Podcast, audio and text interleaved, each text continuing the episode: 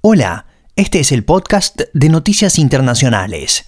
Las informaciones más importantes de la semana en un resumen de 30 minutos.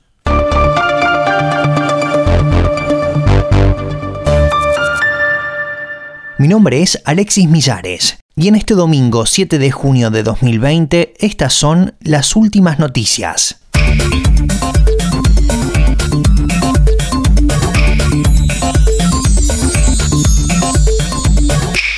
Washington realiza la mayor protesta desde la muerte de George Floyd. Bajo el lema Las vidas negras importan, miles de personas han hecho resonar su voz en la capital de los Estados Unidos con la mayor protesta por justicia desde el asesinato del 25 de mayo del afroamericano George Floyd, que fue asfixiado por un policía blanco.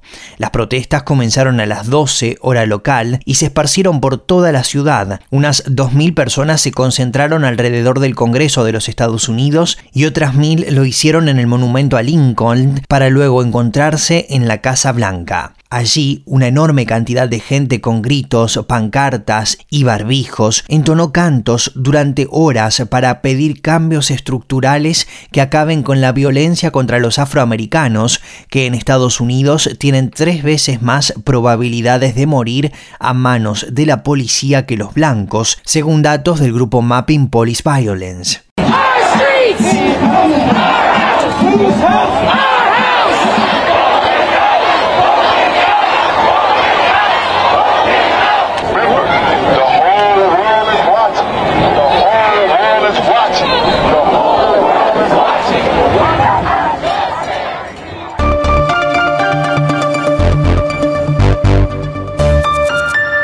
En Europa también se realizaron diferentes manifestaciones por la muerte de George Floyd y estas fueron utilizando el lema Sin justicia no hay paz. Fueron las consignas antirracistas que han dado vuelta al mundo, también la indumentaria de negro, en solidaridad con el movimiento estadounidense. Solo en el centro de Berlín unas 15.000 personas se congregaron este sábado en Alexanderplatz. En otras ciudades como Düsseldorf guardaron 8 minutos y 46 segundos de silencio, exactamente el tiempo que el policía presionó con su rodilla el cuello del afroamericano hasta asfixiarlo. El racismo viene del prejuicio y el prejuicio viene de la ignorancia y la estupidez. Creo que es importante que le expliquemos esto a la gente y mostrar que es importante estar aquí para un futuro más brillante y un mejor sentido de la convivencia, señaló una joven alemana. Un joven nigeriano reclamó diciendo que ya es suficiente, que hay que hacer algo y que no podemos cruzarnos de brazos y decir que todo está bien. Ignorando las recomendaciones sanitarias, miles de británicos invadieron la plaza del Parlamento, en el centro de Londres, muchos llevando barbijos y guantes. Algunas organizaciones pidieron al gobierno de Londres actuar contra el racismo sistémico que también existe en el Reino Unido. Las prohibiciones por la pandemia tampoco impidieron las multitudinarias manifestaciones en Francia. En París, entre mil y dos mil personas se concentraron junto a la Plaza de la Concordia a unos cientos de metros de la Embajada de Estados Unidos, bloqueada por un fuerte cordón policial. Ya el martes, los franceses hicieron oír sus voces en nombre de Adama Traoré, un joven negro también asfixiado durante su detención en 2016. Mis aujourd'hui en lumière ce qui se passe en France. Aujourd'hui, vous devez être le porte-voix. Vous devez être le porte-voix. On doit être le porte-voix de ce qui se passe en France. On doit tirer le rideau sur le racisme qui se passe ici en France, sur les personnes racisées.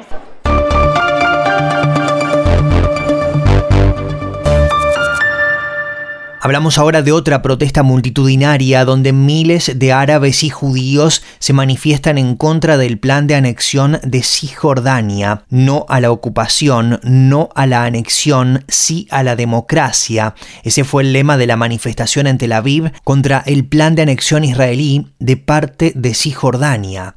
Un plan que el primer ministro Benjamín Netanyahu pretende activar a partir de julio. La protesta organizada por partidos de izquierda y grupos anti-ocupación congregó a miles de personas, judíos y árabes.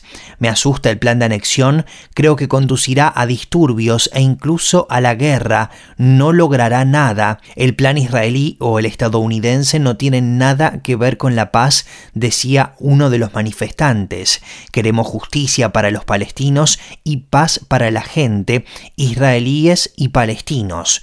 En una realidad de apartheid no puede haber paz para nosotros, ni para ellos, ni justicia, decía una manifestante. La marcha en Tel Aviv sirvió también para rendir homenaje al estadounidense George Floyd y al joven palestino con autismo Yad Halak, al que la policía israelí mató en un polémico incidente en la ciudad vieja de Jerusalén.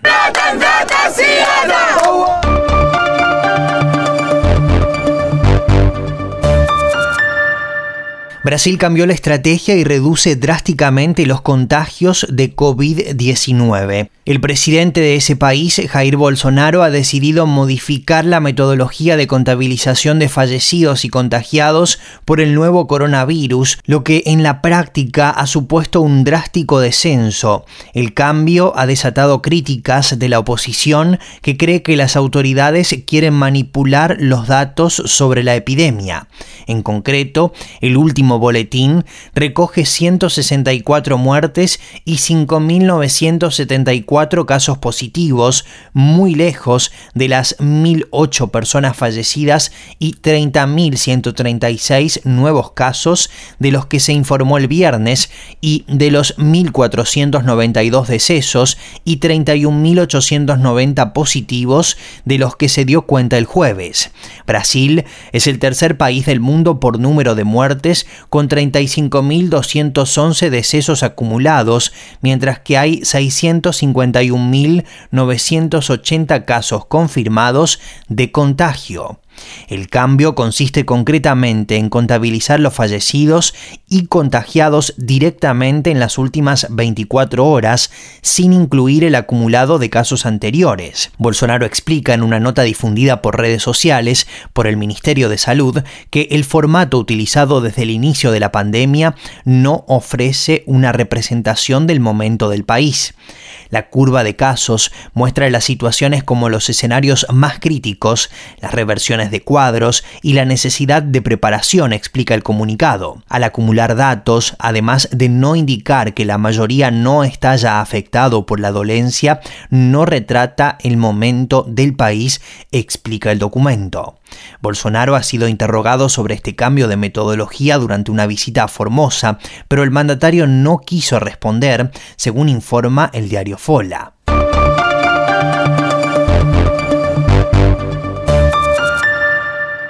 China aconseja a sus ciudadanos no viajar a Australia por el racismo a causa del coronavirus. El Ministerio de Cultura y Turismo de China ha aconsejado a sus ciudadanos no realizar viajes a ese país debido al aumento de actitudes racistas y de violencia contra residentes chinos y asiáticos que ya se encuentran en suelo australiano. Debido al impacto de la pandemia del coronavirus, la discriminación racial y la violencia en contra de las personas chinas y asiáticas en Australia se han incrementado significativamente. El Ministerio de Cultura y Turismo recuerda a los turistas chinos que deben aumentar su seguridad y no viajar a Australia, ha trasladado el organismo en un comunicado recogido por la cadena australiana ABC. Ante estas declaraciones, el viceprimer ministro de Australia, Michelle McCormack, ha negado estas acusaciones y cualquier aumento de agresiones racistas en el país.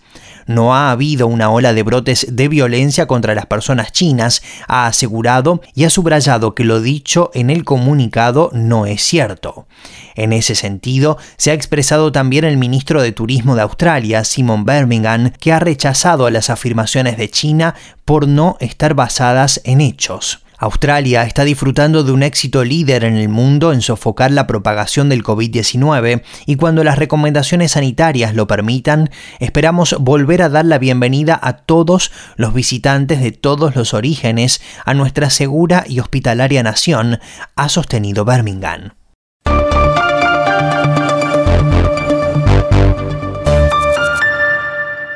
Portugal suspende la actividad no urgente en los hospitales por un repunte de casos del coronavirus. Las directrices han sido ya remitidas a los hospitales y la decisión será publicada en el Diario de la República esta semana, ha apuntado la fuente que ha recordado que la reanudación de la actividad no urgente estaba supeditada a revisiones en función de la evolución del virus. Portugal suspende de esta manera la actividad no urgente en los hospitales por los casos activos del COVID. El gobierno portugués ha anunciado que acometerá esta medida en los hospitales de Lisboa, Amadora, Sintra, Loures y Odivelas debido a una mayor concentración de casos de COVID-19, según fuentes del Ministerio de Sanidad citados por la agencia de noticias Lusa. El Ministerio de Salud ha señalado además que la reanudación de la actividad presencial implica que se garantice la seguridad de los usuarios y profesionales sanitarios sin comprometer la capacidad de respuesta de hospitalización y cuidados intensivos para enfermos del COVID-19 y no enfermos de la nueva enfermedad. Mientras la situación epidemiológica específica en la región de Lisboa y Valle de Tejo lo justifique, se mantendrá la salvaguarda de la capacidad de respuesta de la infección por el coronavirus, ha añadido la fuente citada por Lusa. La región concentra el 89% de los nuevos casos del COVID-19 informados el viernes. Portugal informó más de 1.465 muertos, 10 en las últimas 24 horas contabilizadas relacionados por el coronavirus y 33.969 casos confirmados de infección, 377 en las últimas 24 horas, según la Dirección General de Salud.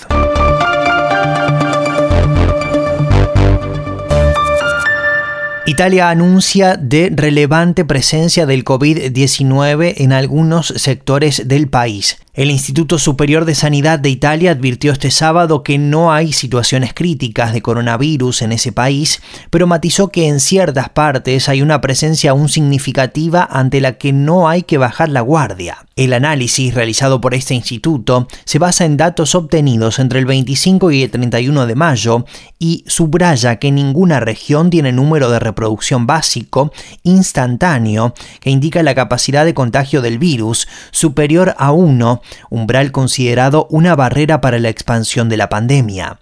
Aunque la curva de transmisiones está bajo control, el instituto explica que Lombardía en el norte es la región más afectada por el COVID-19 y sigue teniendo un RT alto del 0,91 en esta semana analizada, lo que significa que las autoridades regionales y nacionales deben seguir atentos a la evolución de la pandemia en esta zona. De hecho, Italia registró este viernes 518 nuevos contagios del coronavirus en las últimas 24 horas y de esto más de 400 eran solo de Lombardía. En algunas partes del país la circulación del coronavirus sigue siendo significativa, apunta el Instituto Italiano, que sostiene que los ciudadanos deben seguir muy atentos y respetar las medidas de seguridad y prevención porque la pandemia en Italia no ha terminado. A pesar de ello, esta institución garantiza que en este momento en Italia no hay situaciones críticas relacionadas con la epidemia del COVID-19 y la tendencia de curva de contagios es bajista. Italia abrió el pasado 3 de junio sus fronteras con los países de la Unión Europea sin que sus ciudadanos tengan que guardar cuarentena y permitió entonces la libre movilidad en todo el país. El coronavirus ha causado 33.774 muertos y 234.531 casos de contagio en Italia desde que se inició la emergencia el 21 de febrero.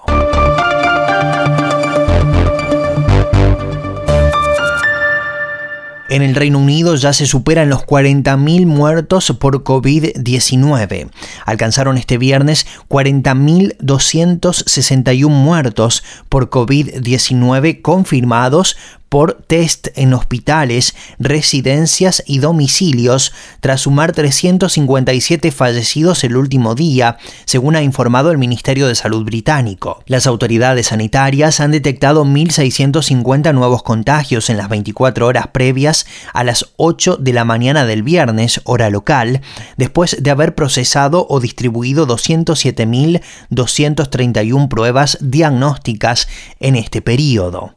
El ratio de transmisión de la enfermedad se sitúa en valores entre el 0,7 y el 0,9 en el conjunto del Reino Unido, pero se acerca a la unidad en algunas regiones de Inglaterra según las últimas cifras oficiales. Cuando ese valor supera la unidad, significa que cada persona contagiada con COVID-19 infecta a una media de más de un individuo, lo que puede disparar de nuevo la transmisión del virus. Una trayectoria descendente un informe elaborado por el sistema público inglés y la Universidad de Cambridge advierte de que el incremento de ese ratio se debe probablemente a un aumento en los desplazamientos de los ciudadanos y a los encuentros entre personas de diversos domicilios, tanto en lugares públicos como en centros de trabajo. Los datos analizados se refieren a la situación que existía hace dos semanas, por lo que no reflejan los posibles efectos de la reapertura de escuelas en Inglaterra que se produjo el pasado lunes. Con todo, el consejero científico del gobierno británico, Patrick Balance, ha asegurado en un encuentro virtual con periodistas que la prevalencia de la enfermedad en el Reino Unido sigue una trayectoria descendente. El ejecutivo del primer ministro británico Boris Johnson mantiene sus planes para pasar a una nueva fase de desescalada el próximo 15 de junio, cuando está previsto que reabran los comercios no esenciales en Inglaterra.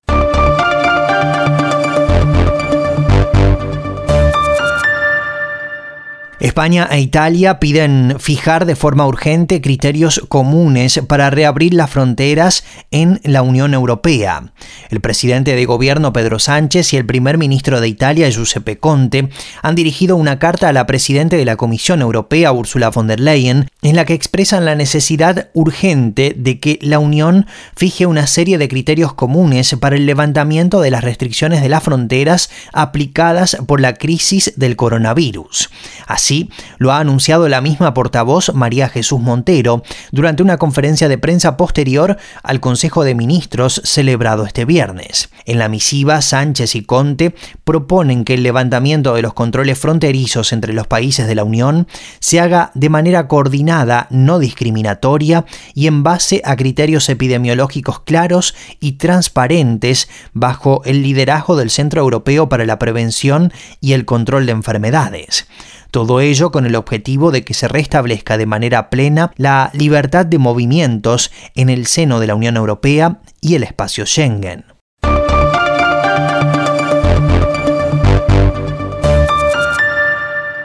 Continúa la pulseada entre Donald Trump y Twitter. La red social elimina un video del presidente de los Estados Unidos por problemas de derechos de autor. Twitter ha eliminado un video divulgado por la campaña para la reelección del presidente Donald Trump por un problema de derechos de autor en pleno pulso entre el mandatario norteamericano y la firma dirigida por Jack Dorsey. La cuenta Team Trump difundió un video de casi cuatro minutos en el que con la voz de Trump muestra imágenes de duelo y protestas tras la muerte del joven afroamericano George Floyd a manos de la policía y las contrapone con otras escenas de disturbios. El video difundido en varias redes sociales ha sido eliminado de Twitter según la propia compañía después de que el autor de una de las imágenes presentase una queja, según informa el portal de noticias de Hill. El propio Trump había retuiteado el mensaje de su campaña a un público en YouTube. El presidente ha amenazado con endurecer las restricciones a las redes sociales e incluso cerrarlas después de que esta semana Twitter incluyese avisos por posible exaltación de la violencia en uno de sus mensajes, también relativo a las protestas por la muerte de Floyd. La red social ya había eliminado mensajes del presidente de Estados Unidos en otras ocasiones por la misma razón. En abril, Twitter eliminó un video de la cuenta oficial de Trump por contener música de la última película de la trilogía Batman sin haber adquirido ningún tipo de licencia que le permitiera usar la canción, lo que provocó que Warner Bros presentara una denuncia por violar los derechos de autor. Lo mismo ocurrió en 2019 cuando Twitter eliminó un video con música de la banda R.E.M. del que tampoco tenía los derechos.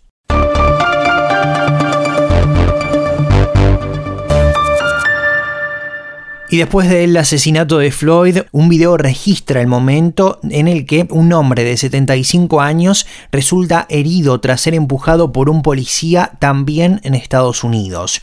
Un hombre de 75 años se encuentra en condición grave por un golpe recibido al caer al suelo tras ser empujado por un policía en Buffalo, en Nueva York, que ha sido despedido al hacerse viral un video que capturó el suceso. El momento de la agresión fue grabado por un periodista de la cadena WBFO, una emisora local, en un video que ya se ha vuelto viral en las redes sociales ante la indignación de los usuarios que consideran inadmisible su conducta. Las imágenes muestran al hombre acercándose a un agente en una de las protestas que se están produciendo en Estados Unidos por la muerte de George Floyd en manos de un policía. Los antidisturbios empiezan a clamar empújalo hasta que uno de ellos lo hace causando la caída del hombre que se golpea fuertemente en la cabeza y empieza a sangrar por el oído. A pesar de que el hombre se encontraba inconsciente y gravemente herido en el suelo, los antidisturbios pasan por delante, ignorándole sin atenderle y finalmente fue trasladado en ambulancia a un hospital donde se encuentra en estado grave pero estable, según informan varios medios de ese país. Según ha informado el ejecutivo del condado de Erie, Mark Poloncarz, los agentes involucrados han sido suspendidos de su cargo. Estamos todos disgustados y estamos decepcionados, dijo Poloncarz a los medios de comunicación.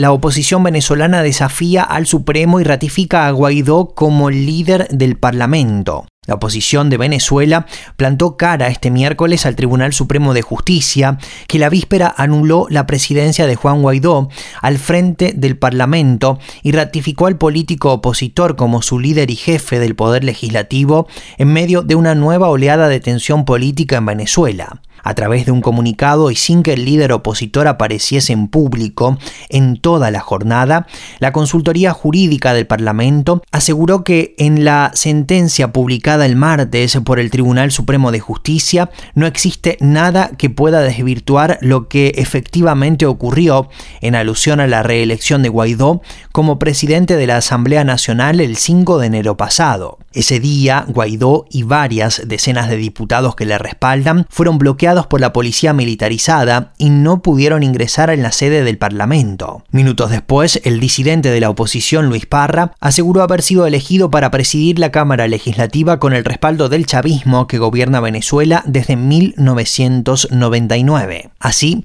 Parra fue investido como jefe de la Asamblea Nacional en una accidentada sesión en la que no hubo ninguna votación personalizada y cuyas actas jamás fueron publicadas. Pero durante la noche de ese 5 de enero, Guaidó recibió el apoyo de 100 de los 165 diputados en una improvisada sesión en la sede del diario El Nacional y juró por otro año como líder del legislativo. El cargo cobra importancia puesto que sirve a Guaidó como base institucional para reclamar la presidencia interina del país que asumiera en enero del 2019 tras no reconocer la legitimidad de Nicolás Maduro y con una base en una interpretación que hizo de varios artículos de la Constitución.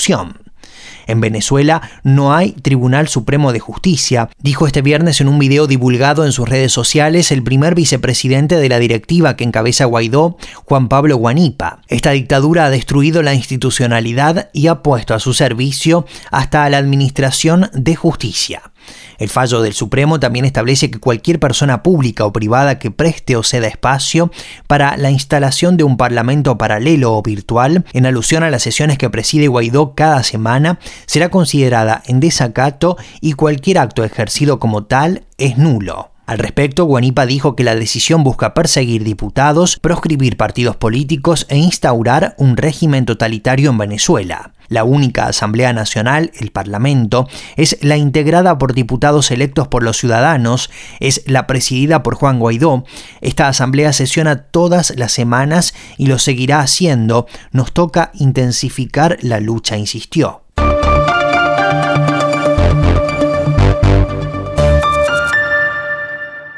La cuarentena se derrumba en Perú mientras se superan los 6.000 casos diarios de coronavirus.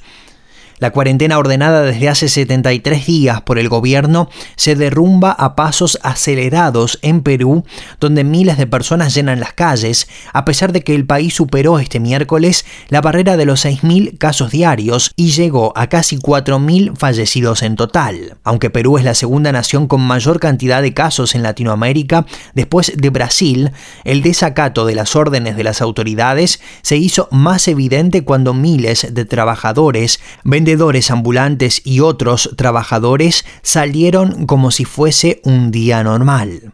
Incluso se incrementaron las unidades de transporte público abarrotadas de pasajeros y los motociclistas que reparten productos a domicilio recorrieron las calles, en muchos casos casi sin respetar las medidas sanitarias más esenciales.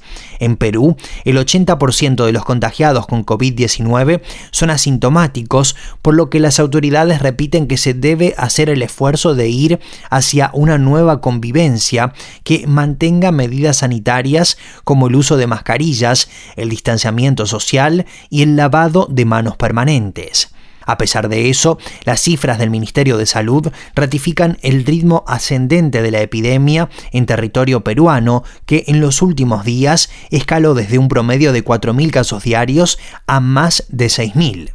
De esta manera, el país alcanzó este miércoles un nuevo récord de contagios al sumar 6.154 nuevos casos detectados, con lo que llegó a un total de 135.905 infectados desde el comienzo de la epidemia el pasado 6 de marzo. Del total de casos detectados, 8.267 han sido hospitalizados, 60 de ellos en las últimas 24 horas y 926 permanecen en unidades de cuidados intensivos a las que ingresaron otras tres personas desde el anterior reporte. La cifra total de fallecidos también se incrementó a 3.983, al sumarse 195, mientras que los recuperados llegaron a 56.169, con otras 3.263 personas que recibieron el alta médica o cumplieron su cuarentena domiciliaria. Las autoridades sanitarias también mantuvieron la elevada cifra de pruebas diarias para detectar la enfermedad, que llegaron a un total de 905.278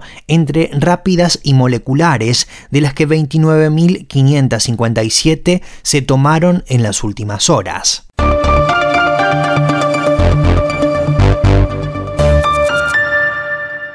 El Parlamento francés avala la aplicación de teléfonos móviles para rastrear contagios. Este miércoles el Parlamento de Francia dio su visto bueno a la aplicación móvil Stop COVID, que utilizará el sistema Bluetooth para identificar cadenas de contagios e informar a las personas que hayan estado en contacto con un caso confirmado de coronavirus. En la Asamblea Nacional, donde el partido gubernamental La República en Marcha goza de la mayoría con 281 escaños, los diputados apoyaron su puesta en marcha por 338 votos a favor, 215 en contra y 21 abstenciones. Posteriormente, el Senado, dominado por los conservadores, también ofreció su respaldo, con 186 votos a favor, 127 en contra y 29 abstenciones. El gobierno prevé que ese dispositivo digital esté operativo este fin de semana y quiso someterlo al aval parlamentario, aunque su voto en esta ocasión no era vinculante. El desarrollo de esta aplicación fue anunciado el pasado 8 de abril y desde entonces esta ha sido cuestionada incluso entre la mayoría parlamentaria por las dudas que genera en cuanto a la protección de datos personales. Su descarga es voluntaria y cuando alguien se la instala, la aplicación registra de manera anónima a otros usuarios que han estado en contacto con esa persona, al menos durante 15 minutos a menos de un metro de distancia. Si una de las personas da positivo por coronavirus y se lo comunica a la aplicación, esta informa al resto de los que se han cruzado con alguien infectado y las anima a ir al médico para frenar cuanto antes las cadenas de contagio.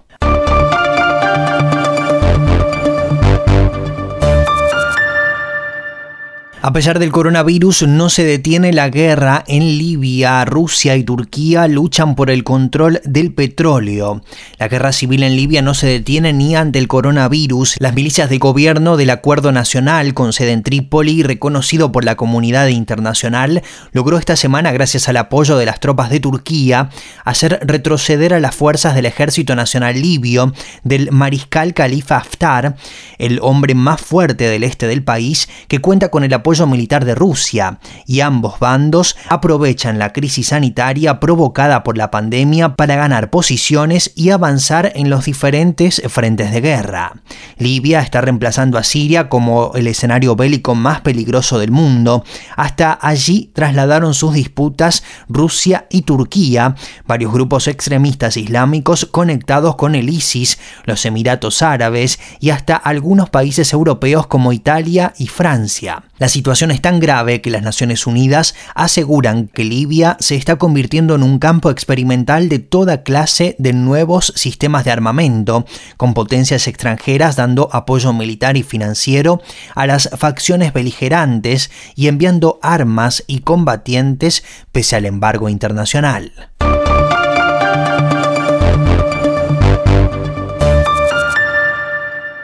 Y algunas informaciones breves antes de terminar. El gobierno español enfrenta más de 50 denuncias de la justicia por su gestión de la pandemia del coronavirus. Mientras España avanza en la desescalada, el gobierno enfrenta un nuevo problema, esta vez las denuncias que se han ido acumulando en su contra en los tribunales por la gestión de la pandemia del COVID-19. Familiares de víctimas, asociaciones de especialistas de la salud y algunos partidos de la oposición, en especial los ultras de Vox acusan al gabinete del socialista Pedro Sánchez de homicidio imprudente, entre otros delitos.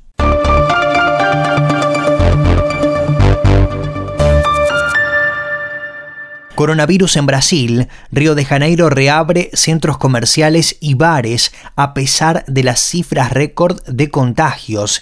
El gobernador de Río de Janeiro, Wilson Witzel, ha decretado la reapertura gradual de centros comerciales, mercados, restaurantes, bares, centros turísticos y parques, a pesar de las cifras récord de contagios de hasta 30.000 nuevos casos positivos por coronavirus cada día. El decreto, publicado en una edición extraordinaria del diario oficial estatal, incluye restricciones para evitar aglomeraciones con una limitación al 50% de la capacidad de cada local y protocolos y medidas de seguridad como el uso de mascarillas, distancia mínima de un metro y disponibilidad de alcohol de 70 grados, informa el diario brasileño Fola.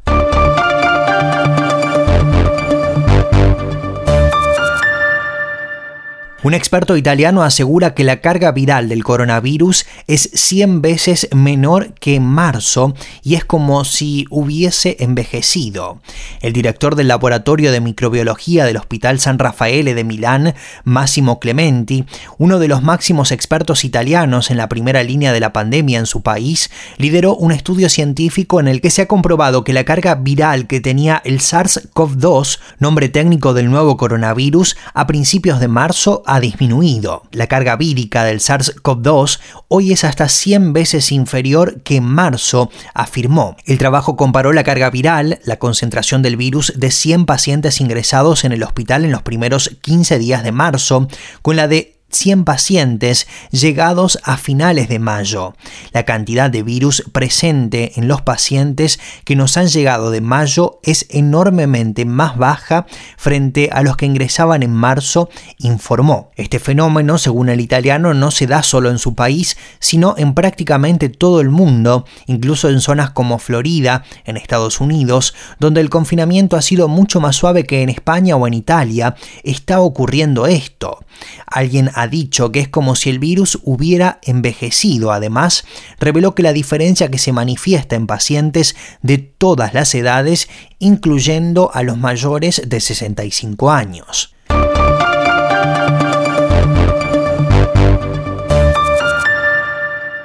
En Argentina, el presidente Alberto Fernández define una jugada política para cerrar con los fondos más poderosos de Wall Street.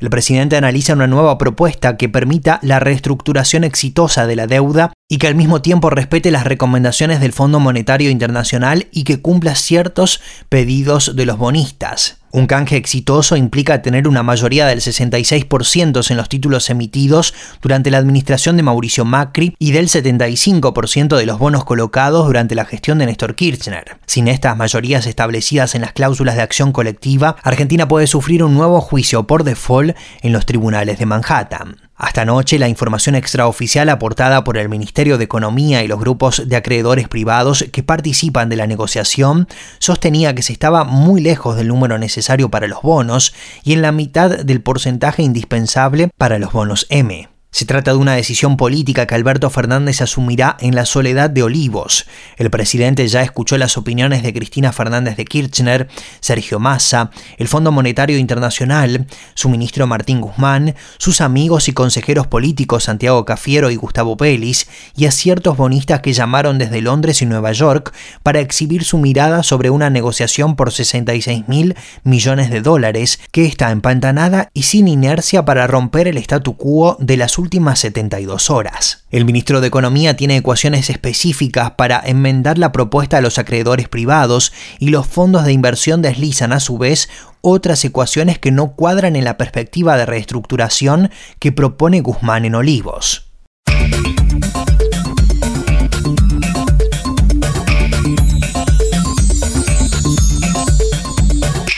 Y para reducir el riesgo de contagio del coronavirus, la recomendación es lavarse las manos con agua y jabón o utilizar productos antibacteriales a base de alcohol, cubrir la nariz y boca con pañuelos desechables o con el ángulo interno del codo cuando vayas a toser o estornudar, evitar el contacto cercano con quien esté resfriado o con síntomas similares a los de la gripe, cocinar bien la carne y los huevos y evitar el contacto sin protección con animales vivos de granja o salvajes. Esas son algunas de las recomendaciones de la Organización Mundial de la Salud.